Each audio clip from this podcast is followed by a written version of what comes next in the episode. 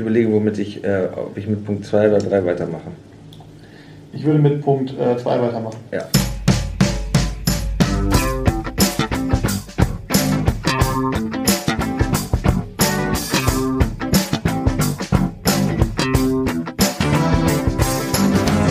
Guten Tag und hallo, hier ist die Medienwoche, der wöchentliche Medienpodcast von Media. Mein Name ist Stefan Winterbauer, ich bin von Media und der andere der wöchentliche Medienpodcast Was? von Well. Der ja, ich wollte jetzt gerade darauf Ah, hin, hinmoderieren. ja. Und der andere Inhalte-Kooperationskontributor ist natürlich die mächtige Welt.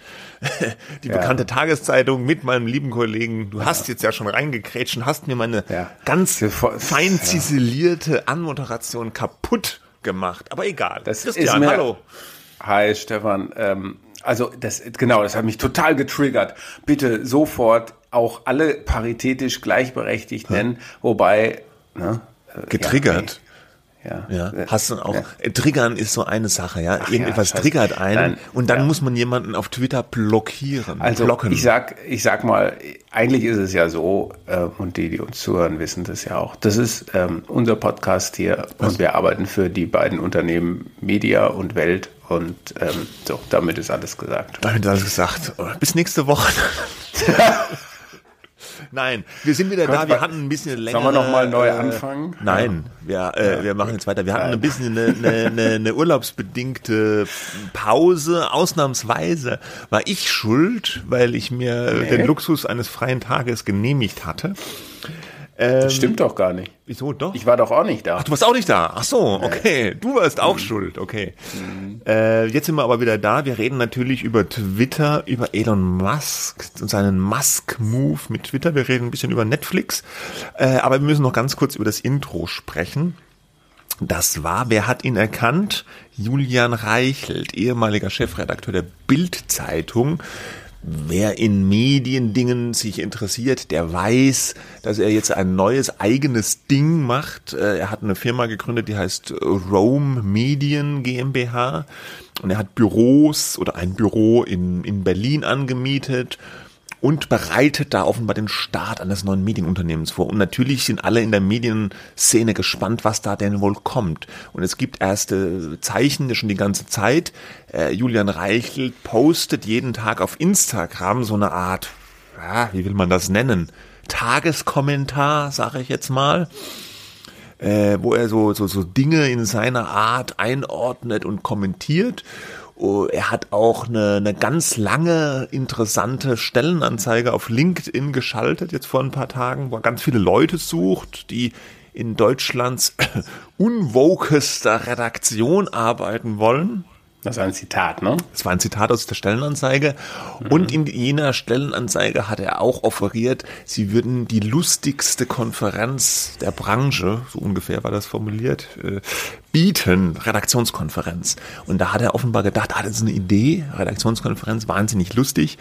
Äh, da mache ich doch irgendwie so ein Format daraus. Und jetzt postet er so in gewissen Abständen immer die Konferenz auf, auf LinkedIn und Instagram und das ist dann so ein, so ein zehnminütiges, viertelstündiger Zusammenschnitt ihrer Redaktionskonferenz. Und äh, das war jetzt ein Ausschnitt daraus. Ich habe mir das mal so ein bisschen angeguckt. Du noch nicht, oder? Du warst da nicht so Ich muss getriggert davon.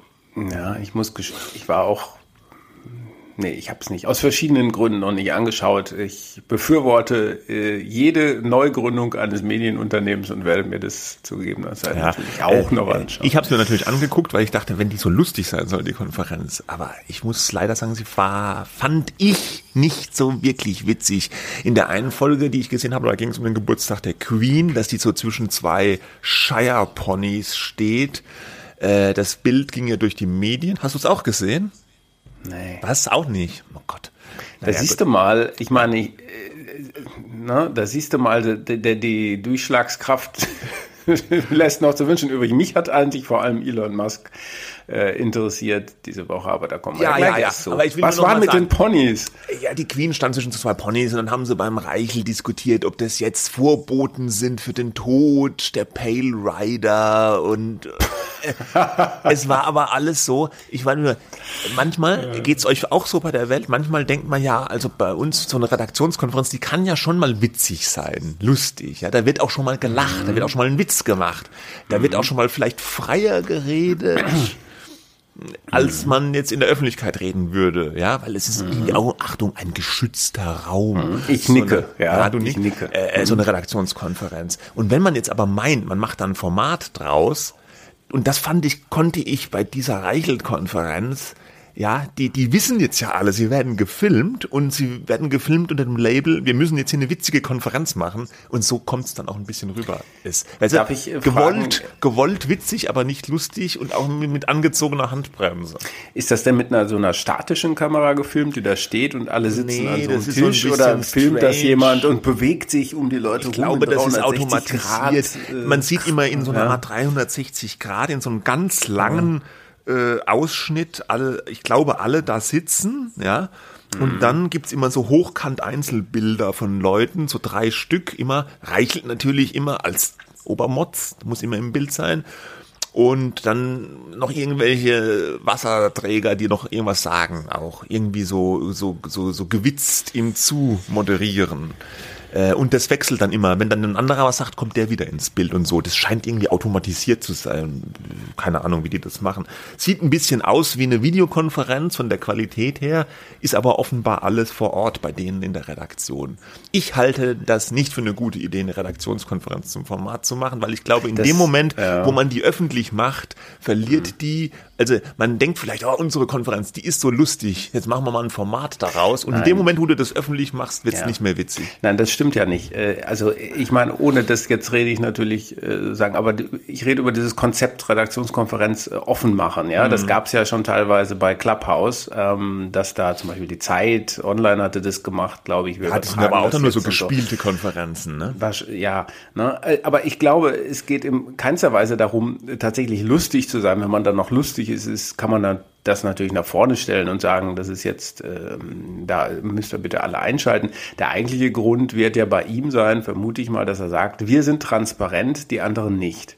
Ja, wir sagen, äh, worüber wir reden, was wir denken. Äh, wir sind offen, wir halten mit nichts hinterm Berg. Äh, wir sagen die Wahrheit ähm, und wir verarschen euch nicht. Das ist ja sozusagen das Verkaufsding, äh, äh, das, das, die, die Proposition, ja, die dieses neue Medienunternehmen äh, macht. Da gehe ich mal von aus.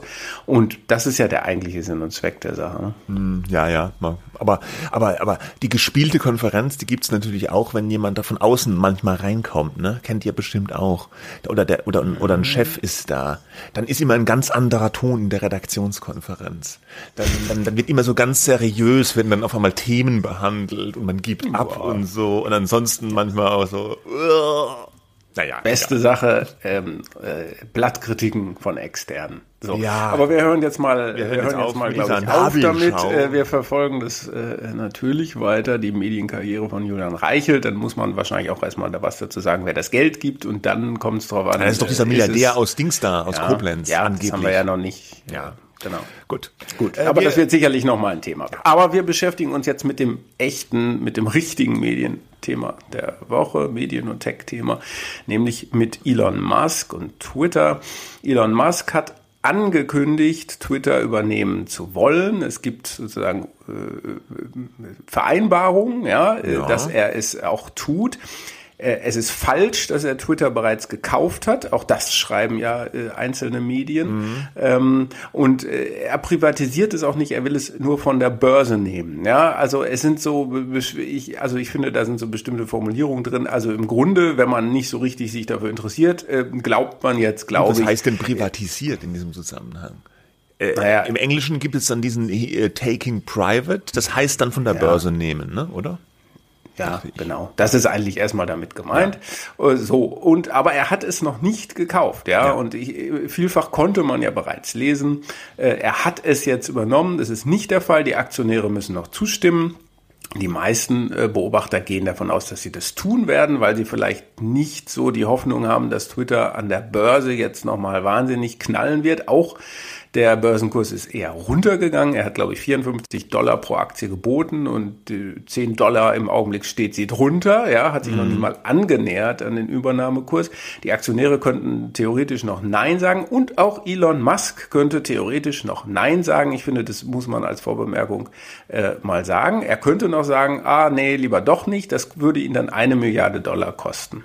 Aber das würde natürlich nicht so seinem Ruf entsprechen, dass er jetzt einen Rückzieher macht, oder? Was denn für ein Ruf? Also der Mann schreibt ja auch, er will Coca-Cola übernehmen und das Kokain wieder reintun, ja. Äh, ja, das fand ich auch ganz witzig. Also der, der Ruf ist ja, ähm, Elon Musk ist ein bisschen irre und, und zieht die Dinge durch, oder? So ist doch der Ruf. Also das würde jetzt Das ist das Interessante ja. ne, äh, an, an ihm. Also bei uns in der Zeitung wird er ja von vielen äh, Redakteuren und Chefredakteuren verehrt. Ähm, ähm, so, das ist auch in Ordnung, weil man muss ja sagen, er hat mit Tesla ein, ein Unternehmen aufgebaut, ähm, das, das den Automobilmarkt ja wirklich äh, revolutioniert hat. Einerseits die anderen ganz klassischen riesengroßen Automobilhersteller wirklich in Bedrängnis bringt, ja. Äh, dann diese SpaceX Firma, mit der er da äh, den Mars besiedeln will und in den Weltraum fliegen und was weiß ich. Äh, dann hat er irgendwelche Unternehmen aufgebaut, die Flammenwerfer herstellen ne, und, und Bohrgeräte, mhm. The Boring Company.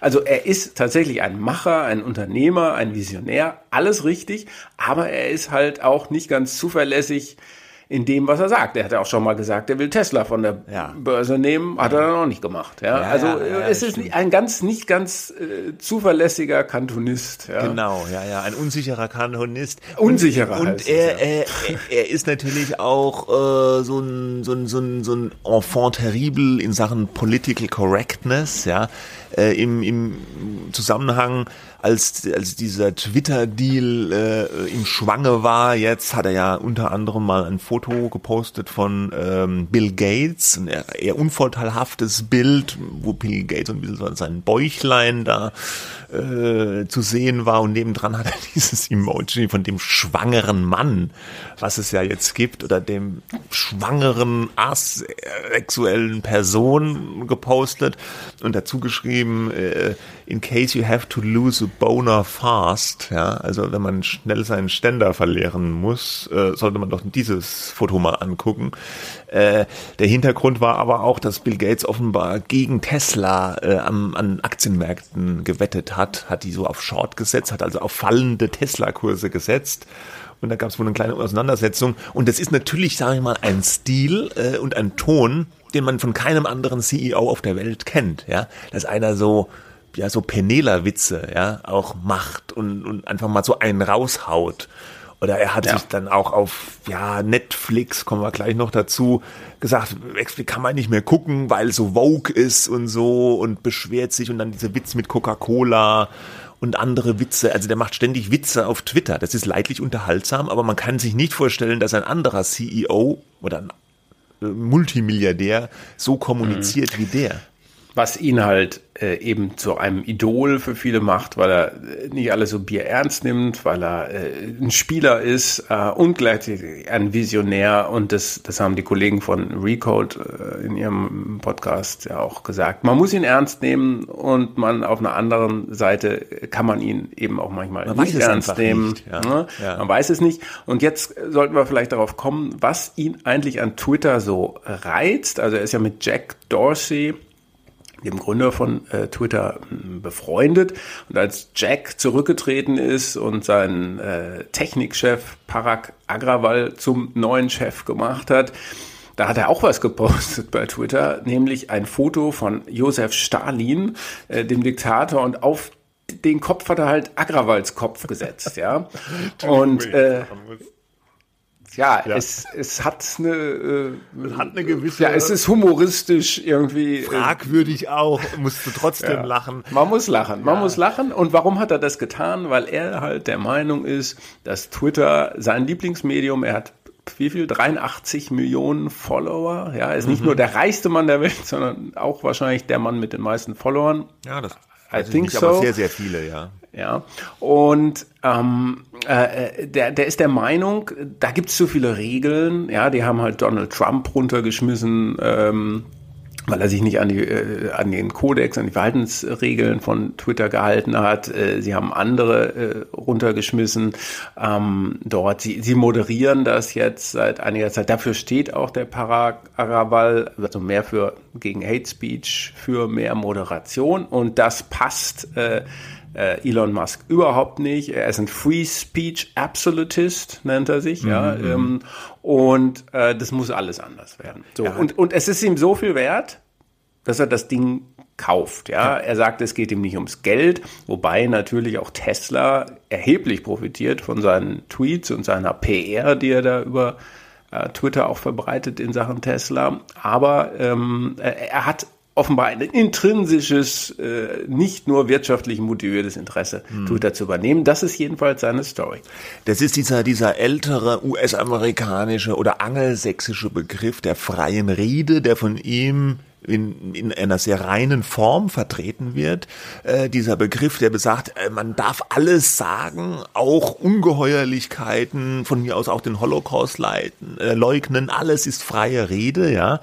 Ähm, und ist okay, wenn es gesagt wird. Äh, man darf auch vielleicht Leute beleidigen, äh, äh, den, den Kopf vom Agrawalda auf den Stalin montieren, alles Free Speech, alles erlaubt ähm, das ist ja ein ganz anderer Begriff, äh, ein ganz anderes Verständnis von, von freier Rede oder Meinungsfreiheit, wie wir es in Europa haben. Bei uns heißt es ja immer so, die Meinungsfreiheit hört da auf, wo sie Freiheiten von anderen berührt oder einschränkt, ja, oder deren Rechte einschränkt. Deswegen ist, äh, darf man Leute bei uns nicht beleidigen, deswegen darf man den Holocaust nicht leugnen und so weiter. Also bei uns ist die Redefreiheit eingeschränkter aus gutem Grund, sagen viele, aber bei den Amerikanern ist das anders. Aber Sie in Amerika endet dort, wo es strafrechtlich relevant ja, ist. Ne? Das ja. muss man sagen. Also und die ja, strafrechtliche keine, mhm. Relevanz ist bei mhm. uns ja enger gesteckt jetzt als bei den Amerikanern. Aber in Amerika gab es da ja auch eine, eine Entwicklung. Da ist ja auch nicht mehr alles so. Durch den Aufstieg der sozialen Netzwerke und die ganze Debatte um Hate Speech und, und so, eine, so eine toxische Kultur, die durch Facebook und Co. und auch Twitter verbreitet wird, äh, hat sich diese Redefreiheit, die ursprünglich mal so eine Art wilder Westen-Redefreiheit war, sage ich jetzt mal, schon ein bisschen eingeschränkt, auch in den USA. Ja. Nicht vom Gesetz mal, her, sondern in der Realität durch diese ja. Community Guidelines, die diese großen ja. Netzwerke ja. etabliert haben. Und über diese Community Guidelines kann man sich ja auch wirklich strefflich streiten, weil da private Unternehmen etwas festlegen, äh, was eigentlich rechtlich äh, geregelt sein sollte, ja. Ähm, und auch bei dem Digital Services Act, der jetzt verabschiedet werden wird, kann man sich ja auch fragen, ähm, ob das alles in der EU, so ne? richtig, ja. in der EU, ob das alles so richtig formuliert ist. Ich habe auch mal eine Frage. Ähm, mhm. Bei äh, den Skandalen, die Facebook ähm, hinter sich hat. Ja, äh, zum Beispiel also Desinformationskampagnen, die da von Russen äh, gestartet werden. Ja, mhm. ähm, äh, Leaks äh, und so weiter und äh, die Whistleblowerin Frances Haugen neulich, äh, wie wie äh, Facebook oder Meta, der Konzern, ja äh, da seine Pflichten vernachlässigt, ja, äh, was da alles nicht moderiert wird, was da alles durchgelassen wird, ja. Da haben eigentlich sehr, sehr viele Medien, fast alle, gesagt, nee, also Facebook muss äh, reguliert werden, das geht so nicht. Wir können uns doch nicht von den Russen, siehe Wahl Donald Trumps und so weiter, manipulieren lassen. Das muss sofort aufhören. Ja, also irgendeine Form der Kontrolle dieser Plattform muss es doch geben. Ja, und ähm, jetzt kommt äh, Elon Musk und dann gibt's äh, auch äh, sozusagen oder vor allem äh, Liberale oder solche, die sich so nennen und sagen, nee, das ist ja jetzt, äh, das ist ja jetzt toll, jetzt wird alles äh, viel besser. Und da soll jetzt diese Kritik nicht gelten. Ähm, dass, das, das ist mhm. eine Wahrnehmung, die du hast, dass die Liberalen sagen, wenn der Musk Twitter kauft, wird alles besser. Also da habe ich eine ja, ganz andere natürlich. Wahrnehmung. Ja, gut, also äh, sozusagen die, die vielleicht die Radikalliberalen, die sagen, das ist unser Idol, mhm. ja, der mhm. ist ein Libertär. Ja. Äh, das finden wir jetzt gut. Da, über die Kritik können wir gleich mhm. nochmal reden. Aber ich, ich finde das äh, interessant, weil ich dachte eigentlich über zum Beispiel diesen Digital Services Act und wie in Europa die Hassrede bekämpft werden soll, kann man sich wirklich streiten. Dann gibt es auch Fälle, wo das einfach übers Ziel hinausschießt. Aber dass es eine gewisse Form der Moderation geben muss, auch um Propaganda, auch aus Russland oder vor allem aus Russland zu verhindern, zu unterbinden und so. Ich dachte, wir wären uns da einig. Aber wenn ich dich richtig verstehe, will Musk ja irgendwie alles äh, zulassen oder das ist zumindest die Befürchtung. Also er, hat, er hat gesagt, der Maßstab für ihn sei das Gesetz. Ja, also alles, was vom Gesetz an Meinungsäußerung mhm. gedeckt ist, müsse auch auf Twitter möglich sein. Aber da sind wir ja bei dem alten Problem, was du ja auch eben angesprochen hast. In anderen Ländern gibt es unterschiedliche Regelungen, wie man ja, äh, das äh, ja. auffasst. Ich ne? glaube, der Punkt ist noch nicht so ganz aus baldobert. Ja, äh, meine, mein Punkt war eben nur, dass man sozusagen, dass es doch scharfe, sehr, sehr scharfe Kritik an den Plattformen Facebook, äh, mhm. Google und so weiter äh, gibt äh, und und dass bei Twitter ähm, jetzt irgendwie Regulierung doch irgendwie bitte kein Thema sein soll. Ähm, und könnte das da vielleicht äh, damit zusammenhängen, war jetzt dann meine Überlegung, dass Facebook äh, und Google einfach die Werbeumsätze der Medienunternehmen wahnsinnig äh, abgeschöpft haben oder die in Bedrängnis gebracht haben und Twitter eben kein erfolgreiches Werbegeschäftsmodell hat oder jedenfalls ist es bei weitem nicht so erfolgreich wie das von äh, äh Google und Facebook. Ja, das würde ja jetzt ja implizieren, dass diese Kritik äh, äh, an, an, an Facebook, Google und so weiter ein bisschen, ja nicht gesteuert, aber den Hintergrund hat, dass Medienunternehmen da halt ein Interesse ja. haben und deswegen da die Kritik lauter vielleicht formuliert wird oder durchdringt, oder? Vielleicht, ja. Ich weiß, ich weiß es nicht. nicht. Das ist nur, ja. eine, es ist nur eine Frage, aber gut. Ja. Also ich habe eher den Eindruck, die Leute, die äh, das jetzt gut finden, dass Musk hier die Zügel in Sachen Moderation lockerer lassen will, die würden das, glaube ich, glaube ich, auch eher bei Facebook und anderen gut finden, wenn da die Zügel lockerer gelassen werden. Das mhm. sind ja eher so, ja, äh, frei, freier Markt, äh, freie Meinungsäußerung äh, äh, Befürworter, ja, dieses sa sagen. Und die andere Seite, wenn man vielleicht jetzt mal zur Kritik kommen, da gibt's ja doch zumindest auch in Deutschland ein sehr stark wahrnehmbares Lager, die das ganz, ganz schlimm finden, dass der Musk jetzt Twitter mhm. übernehmen ja, genau. will.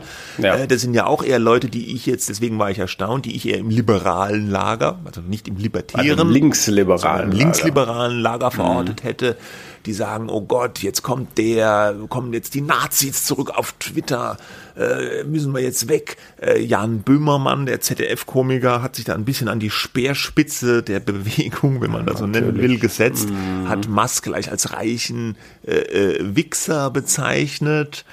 Äh, andere haben auch Musk übel beleidigt, also nach dem Motto, ja, freie Meinungsäußerung, hier hast du deine freie Meinungsäußerung, ja.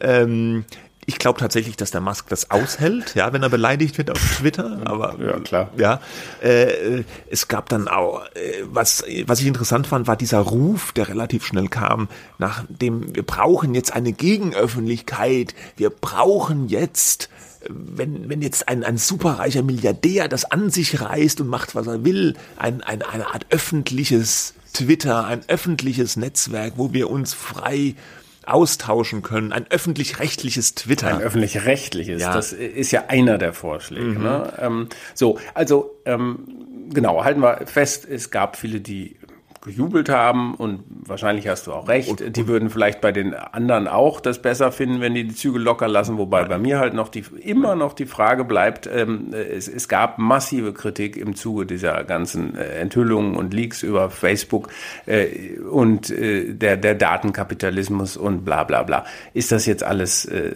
sagen, gilt das jetzt alles äh, dann doch nicht mehr so für Twitter oder nicht? So ja, Twitter gut. spielt schon eine ja. Sonderrolle irgendwo, weil Twitter ist ja jetzt zwar ein Riesending mit mit, vielen Millionen, zig Millionen Nutzern, aber natürlich im Vergleich zu Facebook und Instagram, was ja ein Konzern ist, und auch wahrscheinlich TikTok, äh, mini klein, ja. Also ja, ja. Twitter ist ein Blasenphänomen eher. Das interessiert vor allem die Medienblase, die Politikblase und vielleicht noch die Tech-Blase. In, in diesen Gruppierungen ist Twitter wahnsinnig einflussreich, aber es ist nicht vergleichbar jetzt mit dem Gesellschaft gesellschaftlichen Gesamtimpact von Facebook.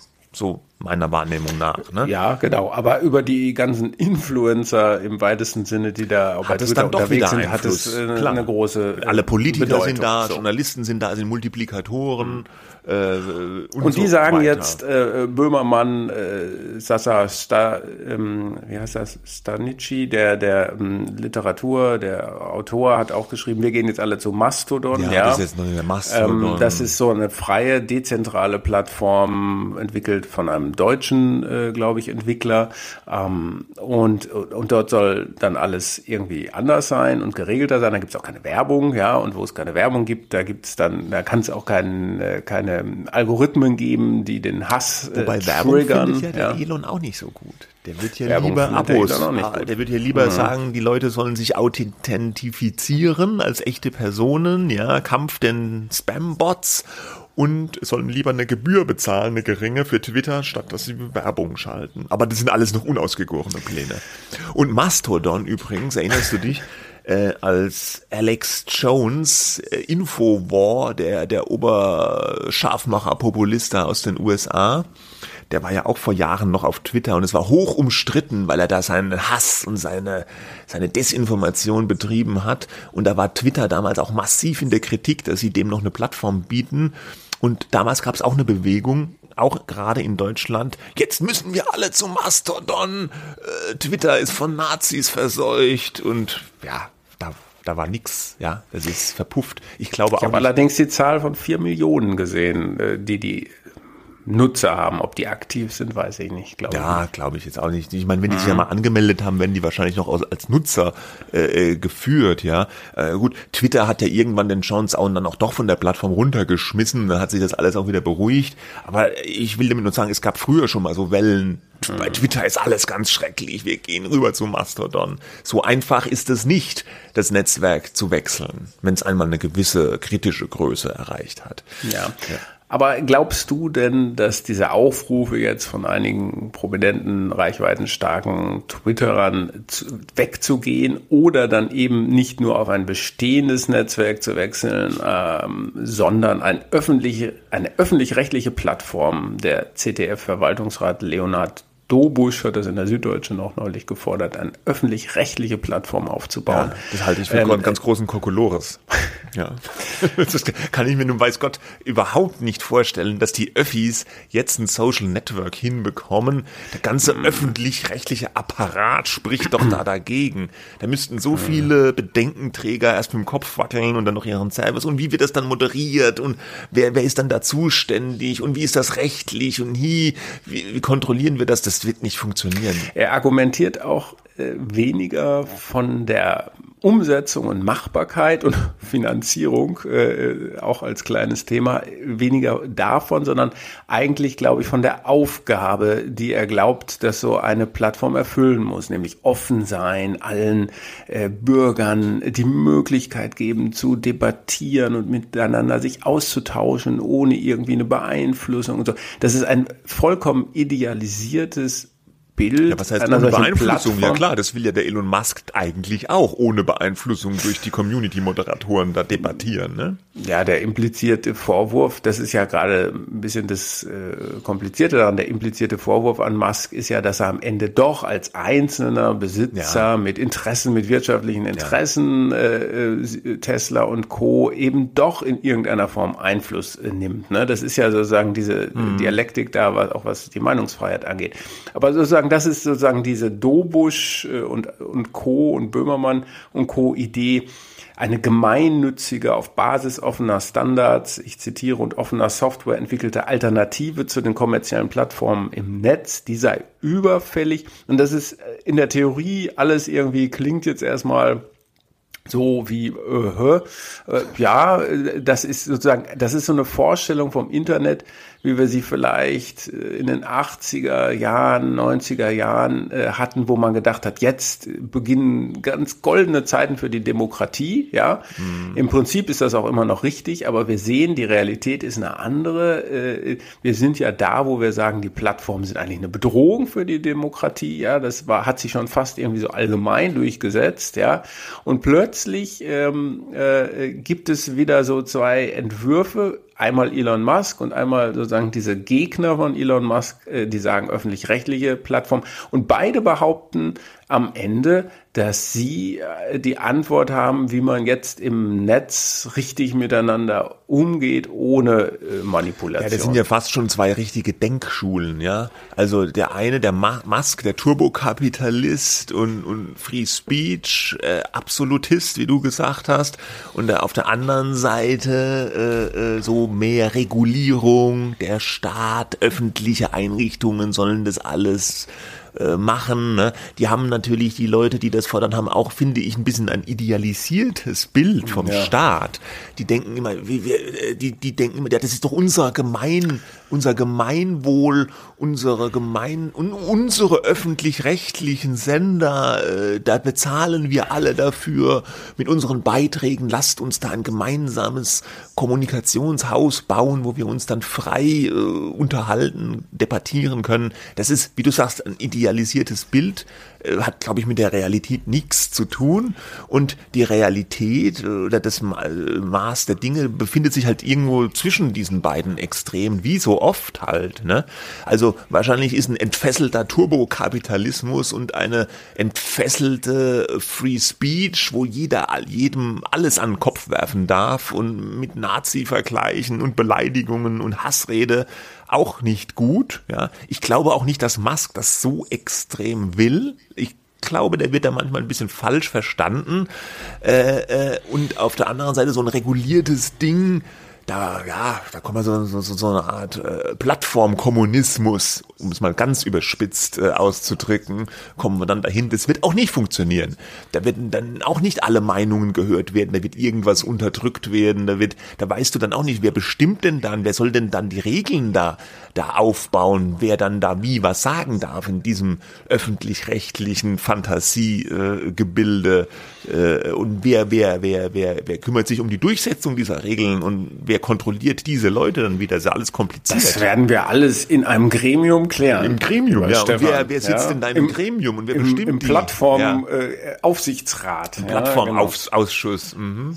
So was sitzen dann Vertreter ja. von der Kirche, der Parteien und äh, der Gewerkschaften und beugen sich dann über einen einzelnen Tweet, wo irgendwie äh, der Halaschka oder wer ihr wieder irgendwas getwittert hat, dass da in der Kantine äh, es keine Currywurst mehr geben darf. So. Ungefähr. Beispiel. Ja. ja. Okay, wie auch immer. Es ist wie so oft, wir müssen sagen, äh, wir wissen nicht, was kommt. Ich finde die Kritik an, an, an dem Musk-Move überzogen. Ja, Ich würde mhm. dem ein bisschen Benefit of the Doubt geben hier, nach dem Motto erstmal gucken, was er macht. Ja, Ich finde, bisher ist Twitter auch kein Hort Nein. des Friedens und der gepflegten Debattenkultur. Sondern ganz, ganz wichtiger Punkt. Geht's ja. auch jetzt heute schon ganz schön rüpelig zur Sache. Ja, ja. Äh, ich habe manchmal auch den Eindruck, dass Twitter bisher von der Heilsarmee betrieben wurde und die jetzt Elon Musk denen das entreißt. Auch bisher hat Twitter, ich meine, einer der größten Aktionäre ist ein saudischer Prinz, ja, mit seiner Kingdom Holding und irgendwelche Finanzunternehmen, äh, äh, frühere Microsoft-Chef Barmer war zumindest nochmal ein Großaktionär. Ich glaube, der ist auch noch investiert. Dorsey, der Gründer, hat auch noch Aktien. Das ist zwar jetzt keine Einzelperson, die da die Macht hat, aber es ist jetzt auch nicht so, dass da bei Twitter jetzt, dass Twitter jetzt so ein Stiftungsding ist, wo alles ganz toll ist und jetzt kommt der böse ja. Musk und macht alles kapitalistisch kaputt. Ja. So ist es auch nicht. Also ich finde, und darauf es, äh, sollte man ja. in der Tat auch nochmal hinweisen. Äh, es ähm, ja, dies, das wird jetzt sehr emotionalisiert und eben auch instrumentalisiert gegen Musk, für Musk. Ähm, man, er kann es kaufen. Ja, der Verwaltungsrat äh, oder Aufsichtsrat von Twitter hat zugestimmt. Die Aktionäre mhm. müssen es noch. Und es wird natürlich super interessant. Ich glaube, dass er das wirtschaftlich ähm, nicht drehen. Nein, das glaubt auch keiner. Kann, kann ich mir überhaupt nicht vorstellen. Ähm, was natürlich interessant ist, weil da ist jetzt viel Tesla-Geld oder Absicherung in der Finanzierung drin. Ja, mhm. ob das dann sozusagen negative Effekte auf Tesla haben wird und er ja gut, der Tesla-Kurs ist ja mhm. nach äh, Bekanntgabe um 100 mhm. Milliarden Dollar abgesackt. Mhm. Ja. ja. Interessanterweise äh, Mercedes Group ist in, an der Börse insgesamt nur 68 Milliarden Dollar wert. Also es ist Wahnsinn. Ja. Innerhalb von Stunden hat Tesla mehr Geld verloren an der Börse durch den Twitter-Move Elon Musk als Mercedes wert ist. Das ist komplett irre, oder? Und Tesla ist immer noch die best, die, die, die, die meistbewertetste Autofirma äh, der Welt an der Börse. Ne? Also, und wenn er das wirtschaftlich nicht äh, groß ändern kann, ist ja nur die Frage, ob es irgendwie so bleibt, so wie ganz okay. Ja, die hatten jetzt ein ganz gutes Quartalsergebnis. Ähm, es läuft nicht so schlecht, aber eben auch niemals so gut wie bei Google und Facebook. Ähm, äh, äh oder ob es abstürzen wird. Und die zweite Sache ist, was wird er inhaltlich ändern und wird, wird das verfolgen? Aber eigentlich hängt ja beides zusammen. Ne? Wenn, wenn, wenn er das so attraktiv macht, dass dann noch mehr Leute kommen, ähm, aber weniger Werbung geschaltet wird, also es ist ein, es ist eine Rechnung mit sehr viel offenen Variablen und niemand kennt das Ergebnis. Wenn man Twitter fragt, äh, wie ist dies und jenes, äh, also ich habe nicht gefragt, aber Jetzt amerikanische Journalisten, ja. dann ist die Antwort, glaube ich, aber immer entweder kein oder Ask Elon. Mhm. Ja, so ähm, wie bei Tesla. Sie, sie begeben sich quasi Krieg in ich die Hutablage auch ja. fürs Long Range Model Y? Ask Elon. genau. Antwort ja. no. Ja, okay. Und äh, es ist wahnsinnig offen. Man muss sagen, auch die Berichterstattung der Medien selber hat sich quasi überschlagen. Das hat aber eigentlich wirklich nur mit dieser Kombination Musk-Twitter zu tun, ja, äh, weil Musk Klar. halt so interessant ist. Ja, Twitter interessiert die meisten Leute in der Regel nicht. Aber die Journalisten ja. schon. Also Elon Musk, schon. die Reizfigur mhm. des Turbokapitalismus, kauft das Lieblingsspielzeug der Journalisten. Alle drehen durch, klar. Ja, alle. Äh, alle check, check, check, ja, mhm. so. Und, ähm, und meine Prognose ist, das wird ja überhaupt, wenn er es durchziehen sollte, ich hab noch Restzweifel, ja, dann äh, dauert das ja auch noch ein halbes Jahr oder so. Und auch dann wird man dann sehen, was macht er eigentlich? Schmeißt er einen CEO raus? Äh, ja, klar. Äh, ne? Wahrscheinlich schon. Und, und wie schaltet er sich da selber ein? Ist er dann mehr sozusagen derjenige, der es wohlwollend betrachtet oder wird er aggressiv eingreifen mit Mikromanagement? I think so. Ja, ja. glaube ich auch. Also ich glaube, um, ähm, wenn, ja. wenn er das durchzieht, dann wird er den, den Agrawal rausschmeißen, ja. Ich glaube, dass dann irgendwie Jack Dorsey zurückkommt, ob als CEO oder in einer anderen beratenden Funktion, weiß ich nicht. Und ich glaube, weil Musk hat ja auch die ganze, diese Umfragen da, do you want an Edit-Button und sollte man dies und jenes machen. Und dann wird er so, so, ich will jetzt hier einen Edit-Button, guckt mal, dass er die Algorithmen offenlegt und macht irgendwie ein Authentifizierungsverfahren für Personen, ne? Und dann mhm. ist er wieder weg bei Tesla oder The Boring Company oder SpaceX und dann muss irgendwie ein anderer Typ bei Tesla, äh, bei Twitter halt das Zeug umsetzen. Ne? So, so stelle ich mir das vor in meiner kleinen Welt. Ja. Wir werden es sehen. Wir werden es sehen und es elektrisiert uns natürlich auch selbst ja. weiter. Hm. Wir bleiben bei Big Tech in den USA. Es gab äh, jetzt diese, diese Earnings Season, es gab Quartalszahlen und eine der interessanteren äh, Quartalsbilanzen war die von Netflix. Die war nämlich gar nicht so gut. Netflix hat erstmal seit elf Jahren Abonnenten verloren, unterm Strich 200.000. Das ist jetzt bei den zig Millionen äh, Netflix-Abonnenten weltweit äh, jetzt vielleicht nicht so richtig viel, aber 221 sind Millionen, es. ja. Aber mhm. sie hatten eben mit einer weiteren Steigerung der Abonnenten gerechnet. Ich glaube, mit 2,5 Millionen Abo plus haben sie gerechnet. Und dann kam ein Minus von 200.000 raus. Und noch bedenklicher, der Ausblick war auch negativ. Sie haben gesagt, wir werden weiter jetzt Abonnenten verlieren in der näheren Zukunft.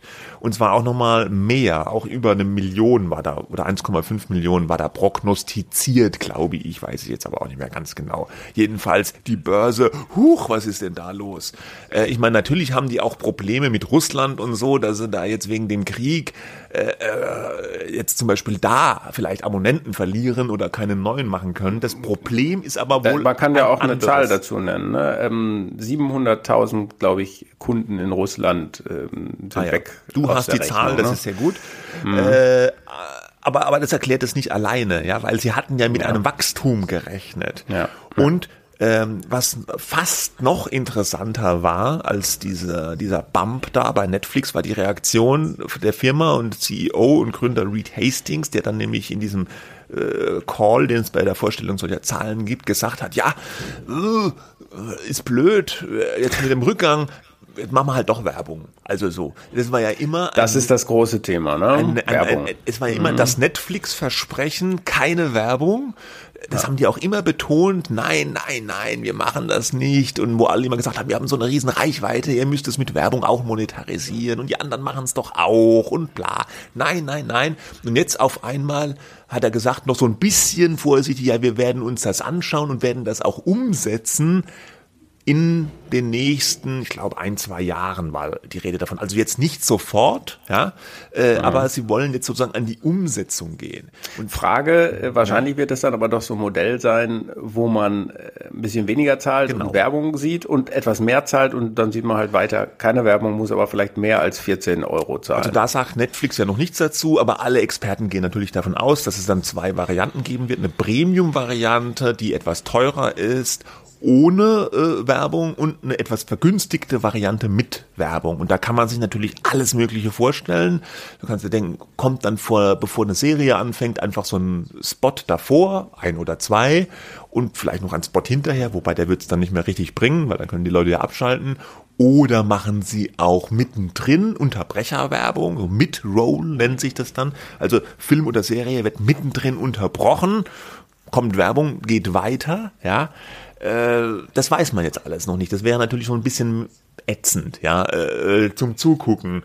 Aber der, der Subtext ist ja, wir brauchen die Kohle. Ja, irgendwie reicht es offenbar nicht. Die geben so viel Geld aus für Inhalte, die, die sie produzieren, dass sie nur mit Abonnentenwachstum nicht mehr das Ganze refinanzieren können. Und das Abonnentenwachstum scheint zumindest im Moment an eine Grenze zu stoßen. Und das ist natürlich für dieses ganze überheizte Streaming-Business äh, eine interessante und auch verstörende Nachricht. Man sieht natürlich auch an den Reaktionen der Börse. Ähm, Absturz hieß es ja teilweise 25 Prozent des Wertes verloren an einem Tag. Man sieht daran, dass die Erwartungen, äh, Börsen, äh, das ist ja nicht untypisch äh, für, für solche volatilen Werte, ähm, vollkommen überzogen eigentlich sind. Mhm. Ja. Äh, die gehen nicht nur von Wachstum auf, sondern eben auch von einem hohen Wachstum. Ja. Dafür, äh, in Klammern gesprochen, gibt es, darum gibt es auch manchmal gute Gründe, warum man auch gerade Medienunternehmen vielleicht von der Börse nehmen könnte, wenn man wollte, ja, und das auch hinkriegt. So, ähm, also es sind überzogene Erwartungen einerseits ähm, äh, und andererseits eben dann doch die bange Frage, diese ganze Konkurrenz, die es eben auch gibt von Disney, äh, von anderen Playern, die jetzt auch noch dazukommen, äh, Paramount und, und so weiter, die wollen alle ein globales Geschäft aufziehen. Äh, wie wird sich das äh, auswirken äh, und ist die Aktie vielleicht am Ende oder das Unternehmen selber total überbewertet? Ja. Ne? Und äh, das hat ja Hastings auch selber zugegeben. Er hat ja früher die Konkurrenz immer so ein bisschen belächelt und jetzt hat er eben auch zugegeben, ja, er muss schon sagen, die haben auch gute Serien, ja. Und das ist aus dem seinem Munde schon eine erstaunliche Aussage. Und wenn man sich so naja, anguckt. aber das kann man doch nicht wirklich bestreiten. Nein, auch ja, aber er, früher war es ja immer so, wir haben, wir sind mhm. die Besten und die Größten ja. und an Netflix geht keiner vorbei. Und Netflix ja. hat ja noch andere Sachen, wo die, wo die Branchenbeobachter sagen, das sind Probleme. Netflix dreht ganz schön an der Preisschraube zum Beispiel auch. Mhm. Das betrifft die USA noch stärker als bei uns. Ich glaube, bei uns kostet das mittlere Abo äh, 12 Euro, 11,99 oder so knapp. In den USA sind die schon drüber äh, ich glaube sogar so bei knapp 20 Dollar im Monat, wenn ich es richtig im Kopf habe. Und äh, da sagt jeder, das ist jetzt schon gar nicht mehr so richtig günstig. Ich meine, es ist immer noch billiger wie so in den USA so ein Kabel. Früher ja. war es ja so, du hast in Amerika mhm. so ein, so ein, so ein Cable-TV-Paket gebucht, da waren dann zig Sender drin, welche, die du wolltest und welche, die du nicht so wolltest. Dieses klassische sogenannte Bundling, dieses Pakete schnüren, hoppla. Und äh, da zahlst du dann vielleicht 80 Dollar im Monat dafür. Ja, da ist Netflix immer noch billiger. Aber Netflix allein reicht halt auch nicht. Du musst ja noch irgendwas anderes haben. Du hast hast ja vielleicht trotzdem noch einen Kabelvertrag oder hast noch einen Ja, anderen wobei Streamer. das natürlich sozusagen dieses Geschäftsmodell äh, auch lä- länger schon rückwärts äh, gewandt ist. Ja, also äh, die Leute kündigen eigentlich ihre Cable Bundles auch als Reaktion natürlich auf die Streaming-Anbieter. Aber wenn die Streaming-Anbieter jetzt sozusagen sich annähern an das, was diese äh, anderen äh, klassischen Kabelverträge kosten, ähm, dann äh, sagen viele andere dann vielleicht auch, dann entscheide ich mich halt für eins oder ich wechsle immer hin und her und so weiter. Und mit diesem volatilen Geschäft haben die äh, natürlich äh, zu kämpfen. Und dieser Nachschub an guten Serien, ein Kollege von mir schrieb, sie sind, Netflix sei mittlerweile auf RTL-Niveau angelangt, weil es da so viele Dating-Shows und äh, Trash. Das teile ich überhaupt nicht. Ich finde, es gibt immer wieder sehr gute und interessante Aber- Serien, aber die anderen haben eben auch, Auch. Interessantes. Und- Apple auch Ja, und, äh, und- Sky und, Disney und bla bla bla bla. Und Netflix setzt natürlich schon sehr auf die Masse. Also sie hauen wahnsinnig viel raus. Äh, nach dem Motto, ein bisschen was bleibt irgendwo immer kleben. Ne? Also nach dem Motto, viel hilft viel. Wenn ich ganz viel produziere, guckt es irgendjemand dann schon und interessiert sich dafür. Und da, da ist schon die Kritik, dass es manchmal die Qualität da ein bisschen jetzt zurückhängt, weil die ganze Branche hat natürlich nur endliche Kapazitäten. Es gibt dann nur so und so viel Produktionsfirmen, es gibt nur so und so viel Drehbuchautoren, nur so und so viel Vorlagen, die man verfilmen kann. Und alle anderen, Disney, Amazon, Apple, Peacock, wie sie alle heißen, HBO natürlich auch noch, die sind auch alle mit dem Spiel, greifen da ab. Und dann äh, kannst du natürlich diese Qualität nicht endlos nach oben skalieren, ja. Und das merkt man dann auch noch. Also einerseits mehr Geld, andererseits fühlt man sich, also mir geht es so, fast schon ein bisschen erschlagen von diesen ganzen Angeboten. Gerade bei Netflix schon wieder so viele neue Serien. Was soll ich denn gucken, ja? Man weiß es ja manchmal schon gar nicht mehr. Und äh, gerade weil du sagst Apple TV, die wurden ja am Anfang so ein bisschen belächelt nach dem Motto, die haben ja nur so ganz wenig Serien, taugt nix und so, ne? Aber Apple ist natürlich ein Paradebeispiel für ein großes Problem von Netflix. A, die fokussieren sich jetzt viel stärker inhaltlich, so ein bisschen auf so gehobene äh, Unterhaltung für Erwachsene, sage ich jetzt mal. Ne? Haben jetzt ja auch einen Oscar gekriegt für den besten Film mit, mit Coda. Dann machen sie eine Spionageserie mit Gary Oldman und äh, diese Serie wie Crashed über diesen WeWork äh, äh, Auf- und Ab-Debakel. Äh, fand sehr gut. War eine super Ja. Serie, ja. War eine sehr Die gute hätte Serie. Netflix Severance gab's. ja, äh, ne? also das sind qualitativ super hochwertige Produkte, die sich, finde ich, so an, wie gesagt, äh, eher äh, erwachsenes Publikum richten, dem Apple-Image auch irgendwie entsprechen. Netflix zielt mit vielen Inhalten auch auf ein jüngeres, deutlich jüngeres Publikum, wie Squid Game zum Beispiel, wie Bridgerton. Und äh, da fehlt dann so ein bisschen der Fokus. Und das andere Ding ist natürlich, für Apple ist das Ganze ein Add-on, ja. Äh, die verkaufen das im Rahmen von ihrem Bundle, so als so ein Zusatzgoodie äh, in Form von diesem Apple One-Paket. Da kriegst du dann noch Speicherplatz und Fitness und äh, Spiele und Music und dann kriegst du auch noch Serien dazu. Und es kostet dann so, so und so viel, ja, und alles geht über ein iPhone. Und, aber das Hauptgeschäft ist ja der Verkauf von iPhones oder Hardware generell. Ne? Und äh, Amazon, die sind der E-Commerce-Riese, für die sind die, die Serien ja auch zu großen Teilen ein, ein- Marketing-Tool eigentlich, um Leute im Prime-Abo drin zu halten. Und die sind nicht darauf angewiesen, nur mit der Serie äh, Geld zu verdienen. Netflix hat aber nur die Serien und die Filme. Netflix ist Content only und das ist für sie natürlich ein Problem. Disney zum Beispiel hat auch, Disney hat Themenparks, hat Kreuzfahrten, hat die Filmstudios, die haben auch noch mehr. Ne? Die sind auch nicht nur auf ihren Streamingdienst Das- angewiesen. Ja, deswegen hieß es ja auch lange immer, Netflix sei ein Übernahmekandidat irgendwann. Die sind aber mittlerweile selbst für Elon Musk, würde ich mal vermuten, äh, zu groß geworden. Mhm. Ja, Elon könnte ja jetzt auch noch Netflix kaufen, weil er behauptet, die, die seien schon zu woke. Mhm. Äh, da, aber das zumindest wird nicht passieren. Aber wenn, wenn sich der Trend natürlich fortsetzt und man sagt, die sind auch nur einer von mehreren Streaming-Anbietern und nicht der wichtigste Streaming-Anbieter, dann werden sie ein Problem äh, bekommen. Also Prognose von mir, ich lehne mich aus dem Fenster, ich glaube Netflix hat's schwer.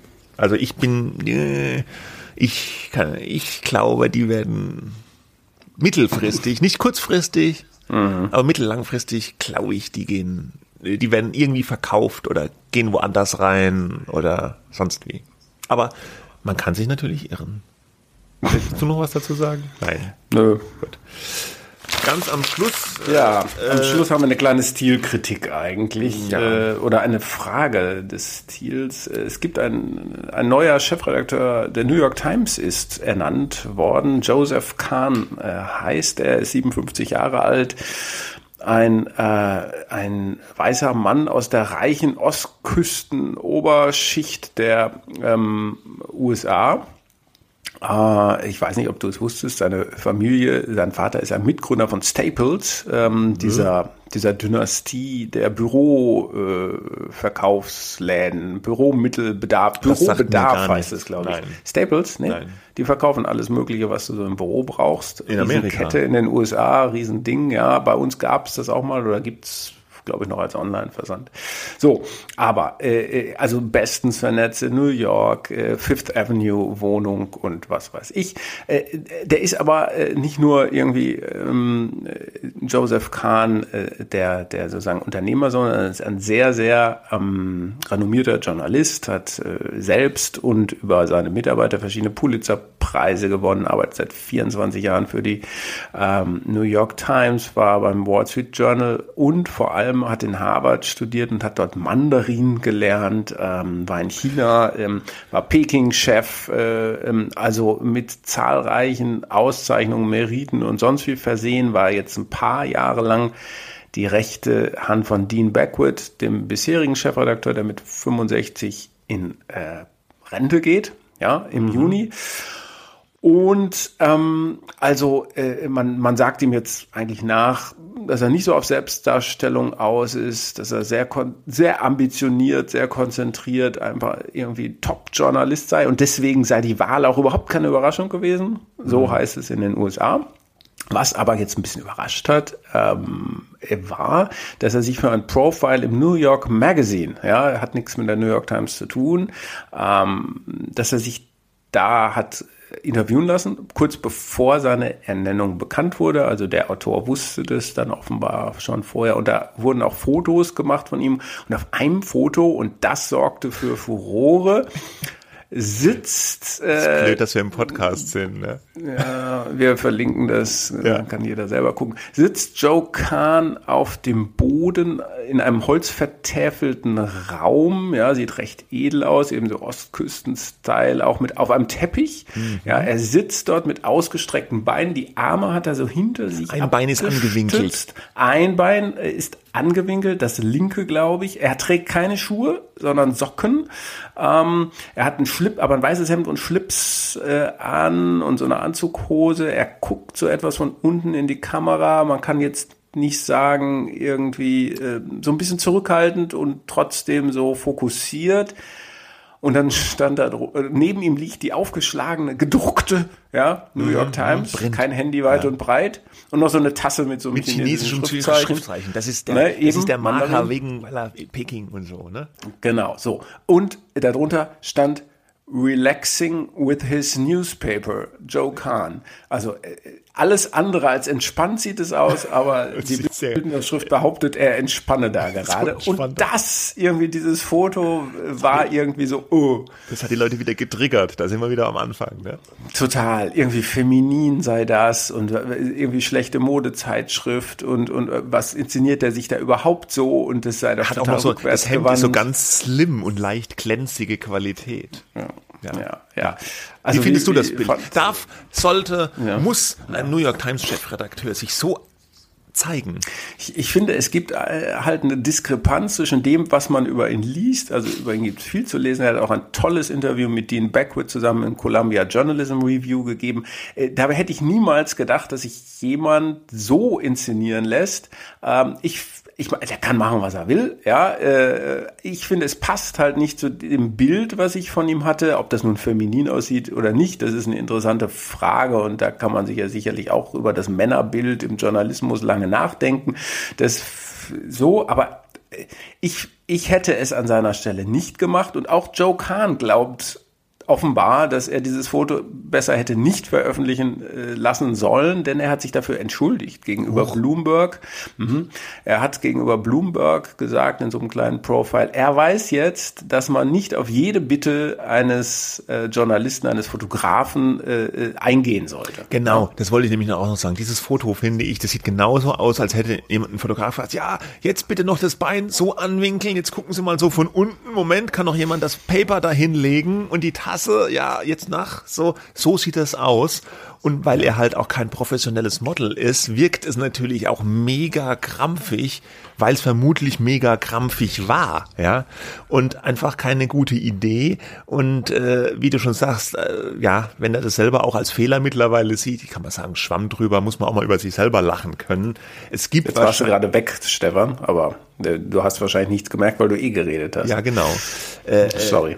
Äh, äh, ja, aber ich bin, bin ja noch da. und äh, ja, also ich finde, ich finde es lustig, das Bild, ja.